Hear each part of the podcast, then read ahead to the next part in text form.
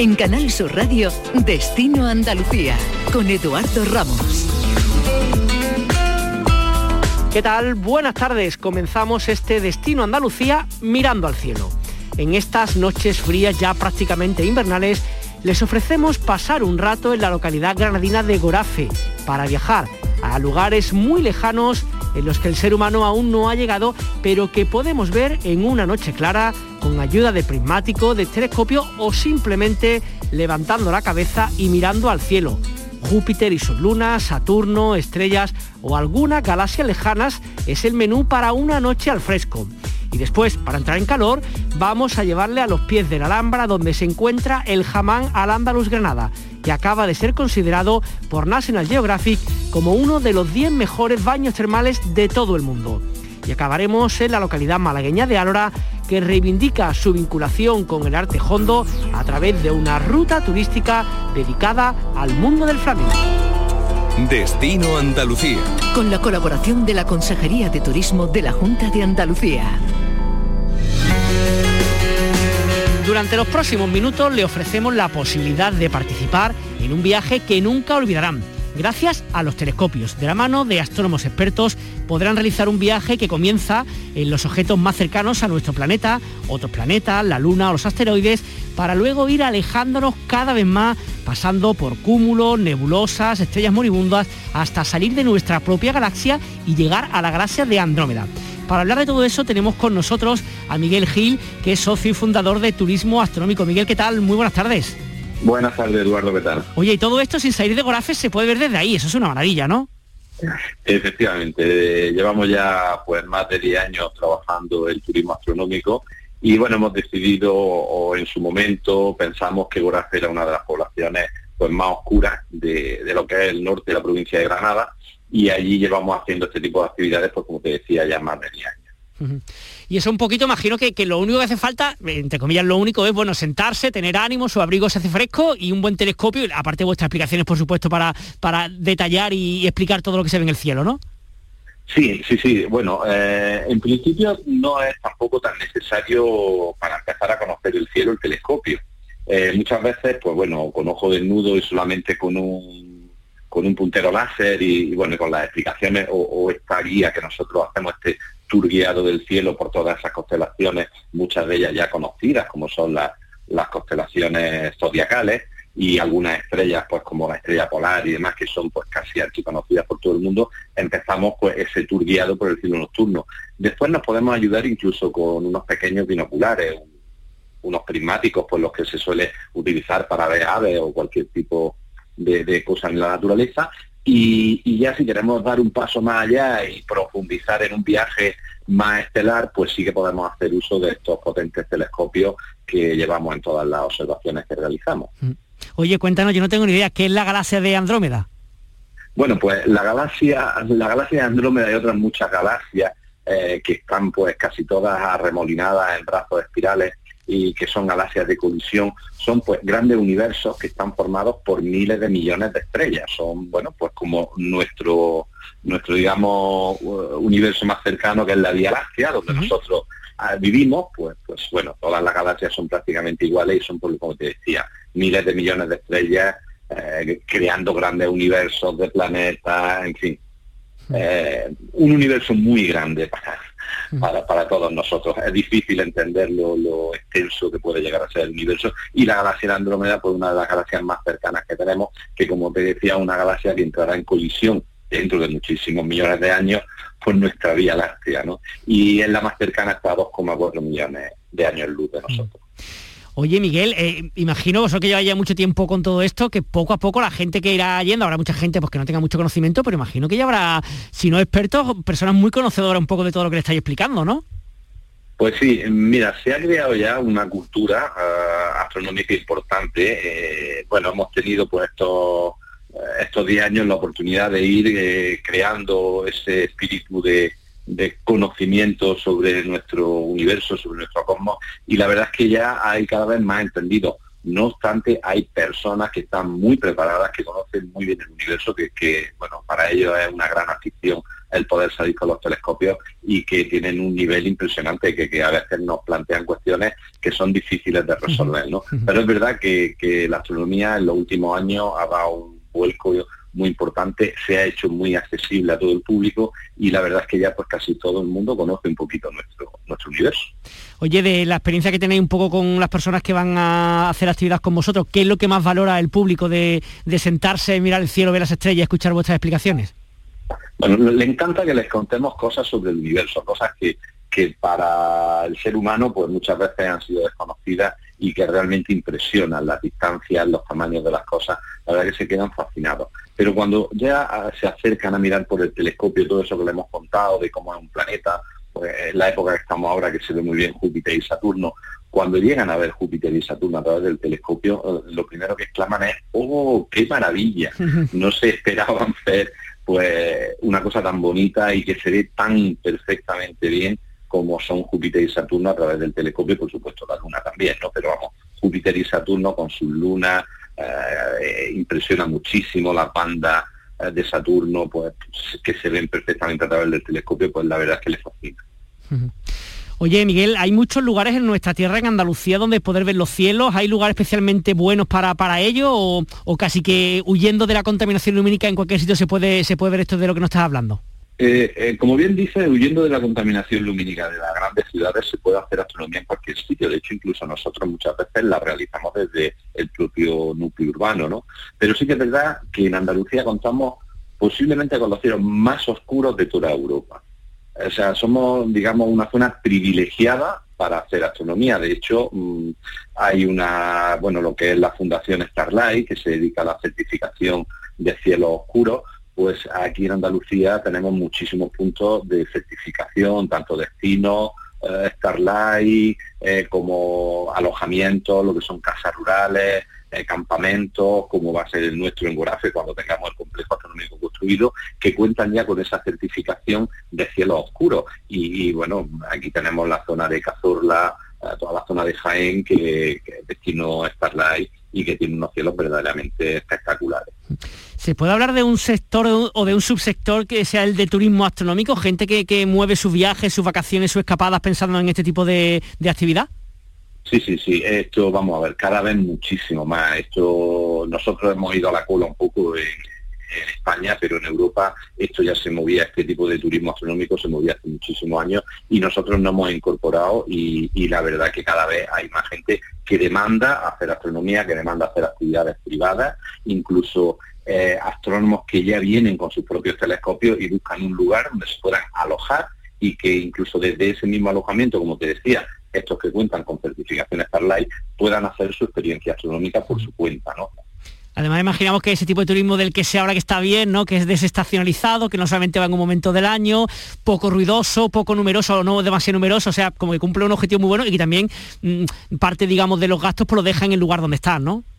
Sí, efectivamente. Eh, tenemos, por una parte, el que es un motor de desarrollo para zonas rurales, donde no había otras posibilidades de hacer turismo o estaban muy mermadas porque no había mucha oferta, y esto da esa posibilidad de que en sitios poco o en, principio que no estaban muy desarrollados para el turismo, pues se cree ese turismo, no se cree ese desarrollo de esos lugares. Eh, ya te digo, esto es, es, un turismo muy de moda y que además es un turismo de poder adquisitivo alto. Eh, el que el cliente que viene aquí con un telescopio ha hecho una inversión seguramente muy importante en su telescopio y lo que quiere es disfrutar mucho y va buscando calidad y no le importa pagar más por esa calidad. Entonces, bueno, yo pienso que es un turismo muy interesante y que va a mover eh, muchísimo, muchísimo dinero, muchísima economía en, en los próximos años. Pues ahí queda toda esta explicación. Aquellos que les interesen, que nos estén escuchando desde cualquier punto de Andalucía, recuerden que en Gorafe, en Granada, tienen un lugar maravilloso para poder ver los cielos y más si las explicaciones vienen por parte de, entre otros, de Miguel Gil, de Turismo Astronómico. Miguel, muchas gracias por atender los micrófonos de Canasur Radio. Que tengan muy buena tarde. Gracias a vosotros, igualmente. Buena tarde. Turismo, viajes, ocio, escapadas. Destino Andalucía. La revista National Geographic ha elaborado una lista con los baños termales más bonitos de todo el mundo, entre los que se encuentra el Hamán al Andalus Granada. Este baño árabe de la ciudad granadina está entre los 10 mejor valorados por todos los usuarios a nivel mundial, cosa que no es poco sin duda. El turismo termal mueve a miles de personas cada año y por este motivo hay distintas empresas que analizan las reseñas de TripAdvisor con las menciones de Instagram, el volumen de búsquedas anuales y los días lluviosos anuales de baños termales en todo el mundo para determinar cuáles son los más bellos según los visitantes. Pablo Castro es el director de marketing de Jamán al Andaluz. Pablo, ¿qué tal? Muy buenas tardes. Muy buenas tardes, Eduardo. Eh, imagino que es una, alegría para vosotros, para el grupo Jamán, que, que os den este reconocimiento para uno de vuestros establecimientos, ¿no? Pues imagínate, imagínate. Em, fue una sorpresa muy grata cuando, cuando National Geographic publicó esta, esta reseña haciéndose eco de, bueno, de una noticia que, que a nosotros nos sorprendió muy gratamente, eh, sobre todo porque el resto de, recursos que a nivel internacional pues, trataban los 10 primeros, pero bueno, llegaron hasta, a puntuar a 15, 15 recursos, la mayor parte de ellos eran, bueno, sitios espectaculares, sobre todo relacionados con la naturaleza y sobre todo relacionados con la experiencia del agua, ¿no? Eh, y, claro, eso es lo que somos nosotros, ¿no? Con lo cual, eh, pues bueno, que te lo reconozcan sin, sin que prácticamente lo, esperaras, la verdad que ha sido muy grato para toda la organización, para todo el equipo y, sobre todo en estos tiempos difíciles que hemos, que hemos pasado. Imaginamos. Eh, Pablo, cuéntenos un poquito para aquellas personas que no conozcan todavía jamás al andaluz de Granada en concreto, cómo son las instalaciones ¿qué es lo que hay que se encuentra cuando va uno a darse un baño allí? Mira, eh, eh, cuando hace ya más de 20 años eh, los promotores del, negocio se dio un pequeño pase por la Alhambra, encontraron un, sitio cerrado al público, que son los baños de Comares, y, a partir de ahí pues se inspiraron para, para generar un negocio que no existía en aquel, en aquel momento. Fuimos pioneros eh, en toda España eh, y, fue el hecho de retraer, o sea, volver a, recuperar la tradición del, baño andalusí, del baño que había en, en el Andaluz, con una bueno, temas muy característicos, unas características muy específicas de, nuestra cultura, puesto que cuando eh, entró, entraron los árabes a través de, de Al-Ándalus, encontraron pues todos los recursos y la gestión y la tecnología del agua de los, de los romanos que había previamente, y lo incorporaron a su cultura y lo incorporaron a, su, a sus costumbres, pero eso desapareció después de que Felipe II eh, eh, terminara de un plumazo con, todo eso. Eh, pasaron siglos y siglos y, eso cayó en el olvido. Hasta ese, hasta ese momento, en el 98, en el, final del siglo XX, en el que, en el que bueno, recuperamos esto y se abrió el centro primero de Granada Em, que precisamente inspirado en, eso, en esos primeros baños árabes donde, donde se sacó la idea del, negocio. Y desde entonces, pues bueno, ha sido una historia de éxito donde poco a poco hemos ido, hemos ido avanzando y bueno, hemos ido conquistando plazas como puede ser la de, la de Córdoba primero, después de Madrid, después Málaga y también en, en Palma de Mallorca recientemente donde siempre un poco la experiencia tratamos que sea la misma, ¿no? A través de un muy cuidado eh, tono y trato eh, de personal, pues construimos una experiencia basada ya no solo en, esa parte de arquitectura, que sí, que bueno, que es importante, sino lo más importante que es el, cómo percibe eh, la experiencia cada uno de nuestros clientes, ¿no? Construyéndola pues a, partir de, esos recursos que comentamos, ¿no? Es decir, la, propia arquitectura, las sensaciones, el cuyo del agua, las distintas temperaturas. Entonces, Nuestros clientes se encuentran pues con espacios muy, muy, muy especiales, especialmente el jamán de, Granada es un tesoro oculto a los pies de la Alhambra donde donde cuando entras ya bueno eh, es un viaje no es un viaje ¿no? es un viaje sí sí total es un viaje total hacia dentro de uno mismo hacia la naturaleza hacia hacia hacia el agua hacia tu propia mente el descanso la salud, el bienestar, es decir, cada uno tiene su propia lectura y su propia interpretación de, nuestro espacio y eso nos gusta a nosotros mucho. Eh, intentamos cuidar todo eso, a el tono de un personal que, está cuando lo necesita pero desaparece cuando, cuando quiere estar contigo mismo, en fin, eh, hemos construido una experiencia muy cuidada en cada uno de sus detalles eh, y bueno, pues que conforma probablemente gran parte de esa, de esa satisfacción y de ese eh, bueno eh, fantástico reputación que, nos ha puesto en ese cuarto lugar, fantástico cuarto lugar, después, insisto, de, grandísimos recursos naturales como la como la terna de Travertino o, la uh, un poco el, complejo geotécnico de, de Islandia, de, de, la Laguna Azul, que son, son sitios totalmente relacionados con la naturaleza, bueno, basados en la naturaleza, y queremos mantener ese vínculo perdido, ¿no? Con, la naturaleza, con nosotros mismos, con nuestra naturaleza interior. Em, que estoy pensando... ese espacio pues fomenta esa relación. Pablo, que estoy pensando que aparte de, digamos, del espacio físico, ¿no? arquitectónico que ha hecho referencia, el hecho también que uno pueda eso, pues meterse en una piscina que está casi 40 grados, a otra que está por debajo de 20, darse un masaje si apetece.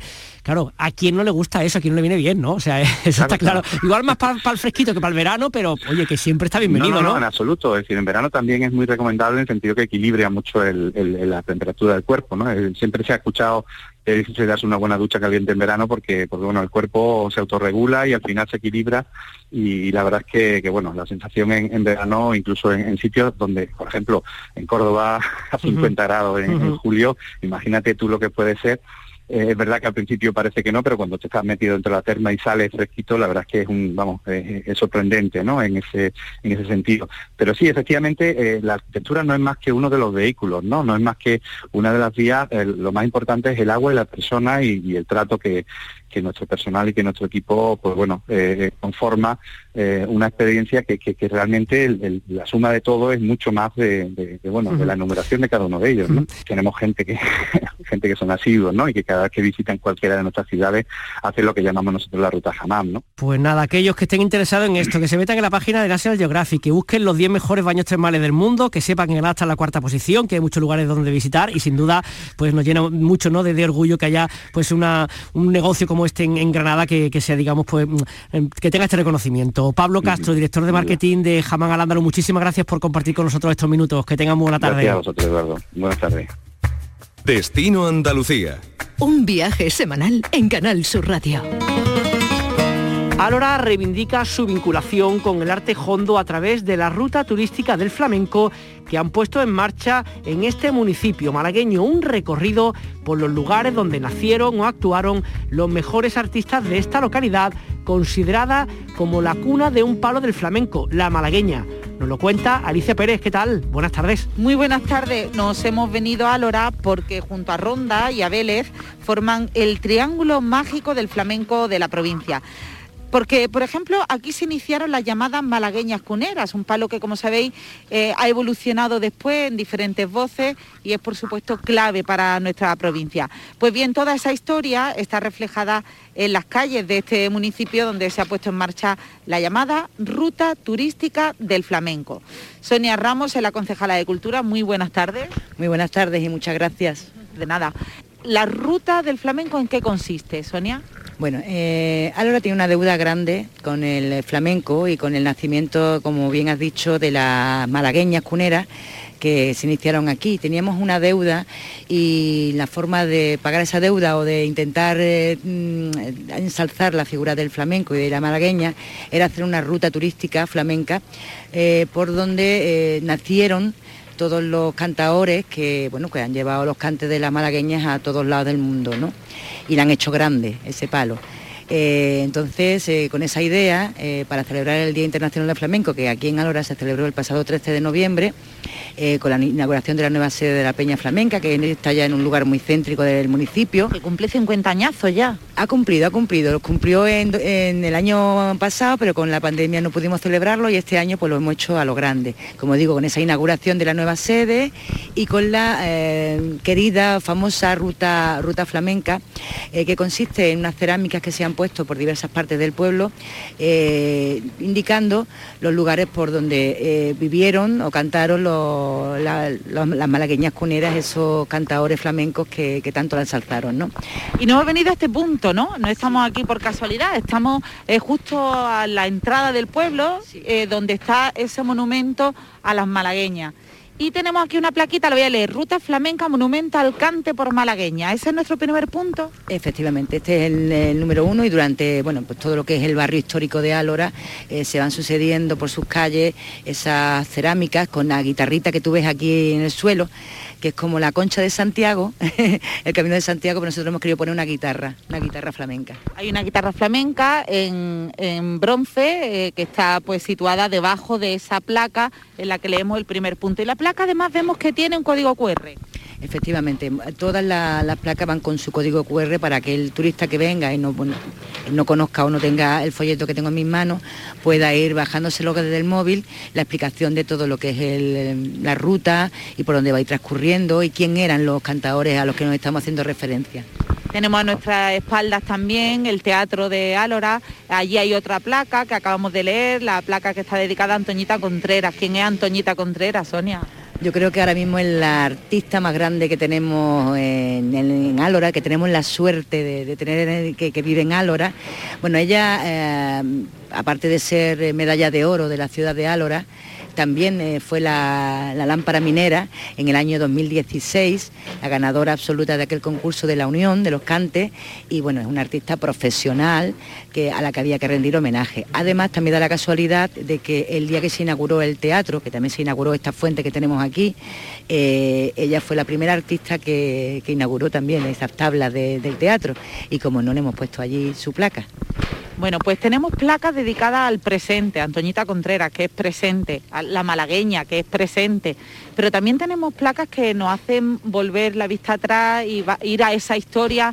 1857 nace El Canario, aquí en Álora. Por eso ese triángulo está también vinculado a este municipio. ¿Quién es el Canario? Bueno, el Canario es uno de los cantadores que, bueno, más grandes, que han hecho la malagueña más grande en este, del, municipio. Eh, justo aquí al lado, en la calle Carmona, pues los padres tenían una taberna, una churrería, no se sabe muy bien, y él inició sus cantes ahí en esa taberna.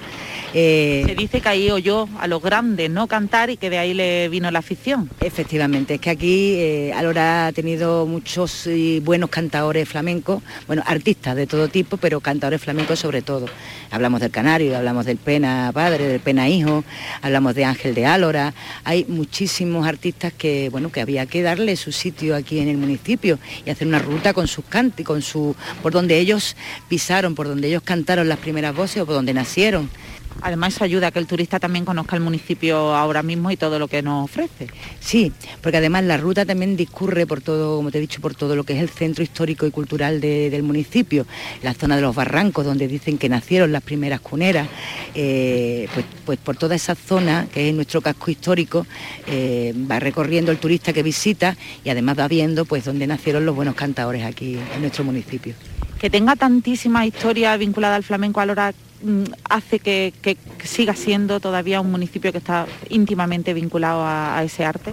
Sí, por supuesto, y además eh, te puedo decir que la Peña Flamenca es una de las peñas más activas que hay en la provincia, es la segunda más antigua, eh, como bien has comentado antes, hace el año pasado cumplimos los 50, 50 aniversarios, es una peña grande con muchísimos artistas todavía locales y que bueno, pues quiere seguir ensalzando la figura del flamenco para que no se pierda. Mira, tenemos compañía, están viendo también la placa el grupo de estudiantes, de alumnos de aquí de, de Álora, ¿no, Sonia? De las mellizas, sí, el Colegio de las Mellizas. Estoy leyendo yo aquí, Ruta Flamenca, Agustín el Gitano, Chorro Humo. Eh, Agustín el Gitano nació por la zona del Barranco. En la zona del Barranco ya hemos visto dos placas. Por eso aquí se puso, se quiso poner, porque está muy próximo. Y él también cantó y entonó la malagueña cunera por esta zona. Bueno, ¿y qué decir de Agustín el Gitano? Chorro humo, ¿no? Pues deciros que eh, la gente del pueblo pues lo llamaba para las celebraciones y fiestas para que cantara. Dice que daba gusto escuchar, escucharlo de cantar. Hola, muy buenas. Hola. ¿Qué tal estáis? ¿Estáis disfrutando de esta ruta? Sí. A ver, ¿qué había aprendido? ¿Había aprendido quién es el canario? ¿Quién era el canario? Eh, un cantante muy famoso de Álora que fue asesinado por por el padre de la rubia. Anda, qué bien os lo sabéis. ¿Y qué os ha gustado más de la ruta? ¿Conocíais vosotros que Alora tenía tantos cantadores y tanta gente importante? Yo medio medio. A ver, ¿qué es lo que más os ha gustado? ¿Quién me lo contesta? Ver la, la guitarra. Las guitarritas que indican debajo de las placas que ahí hay un punto importante, ¿no? Donde ocurrió algo importante en la historia del flamenco. ¿A quién le gusta el flamenco de aquí? Me gusta escuchar la guitarra y las castañuelas. ¿Y tú sabes bailar un poquito? Yo no. Yo bailé durante tres años. Yo la escuché algunas veces. Me gusta mucho porque me relaja. Yo mm, bailo verdiales en Álora. Bailo muchas veces con la panda juvenil de Álora, por donde se hizo La malagueña. ¿Dónde está el teatro? Allá al ladito, que es donde está el monumento a las malagueñas. Por sí, por ahí he, he bailado muchas veces. Pues muy bien, muchísimas gracias. Oye, que sigáis disfrutando mucho. Venga, decirle adiós a Canal Sur.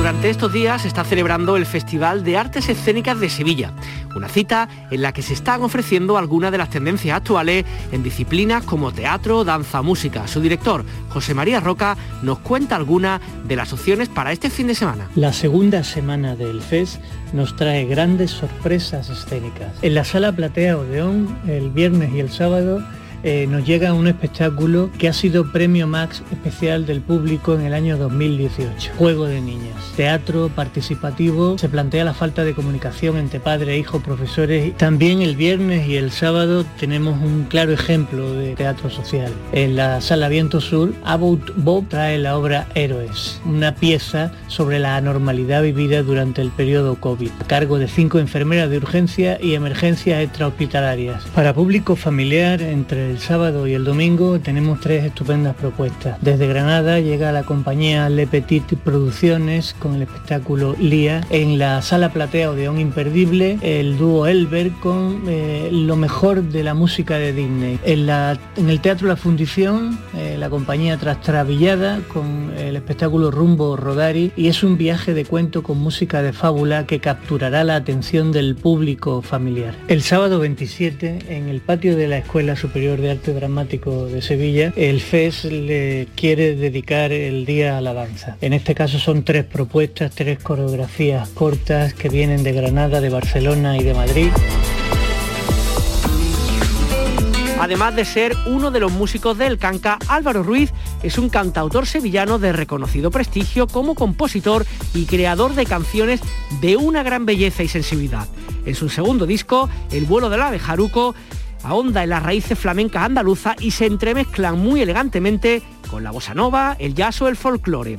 Podrán verlo este 27 de noviembre, sábado, a partir de las 8 de la tarde en el J J Taberna, Granada, con su tema Siembro, cantado con Raquel Riva. Nos despedimos, que tengan muy buen fin de semana. De la incertidumbre. Destino Andalucía. Con la colaboración de la Consejería de Turismo de la Junta de Andalucía. De dejarme llevar. Cuando hice por enraizar, sopló en mi cara el tiempo y como un clavel de viento, toda mi ambición fue robar. Turismo viajes, ocio, excavadas. Destino Andalucía.